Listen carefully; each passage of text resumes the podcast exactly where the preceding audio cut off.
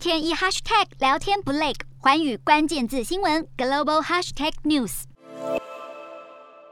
数百名印尼小农在首都雅加达发动示威抗议，要求政府终止棕榈油出口禁令。印尼是全球最大的棕榈油出口国，但当局为了控制国内食用油价飙涨，四月二十八号起暂停出口粗棕榈油以及部分衍生产品，打乱了全球植物油市场，也重创这些小农的收入。禁令实施以来，棕榈果实的价格已经比地方当局设定的底线低了足足百分之七十。示威者高举标语，上面写着“马来西亚农民笑容满面，印尼农民苦不堪言”。马来西亚是第二大棕榈油生产国，当地产业部长日前表示，打算趁印尼祭出禁令期间，将棕榈油出口税砍半，抢占印尼原本的市场，掀起另类油价战争。印尼棕榈农协会估计，至少百分之二十的棕榈油厂已经停止向独立农民购买棕榈果实。农民除了前往总统府示威，也将在全印尼串联抗议行动。而在颁布棕榈出口禁令之前，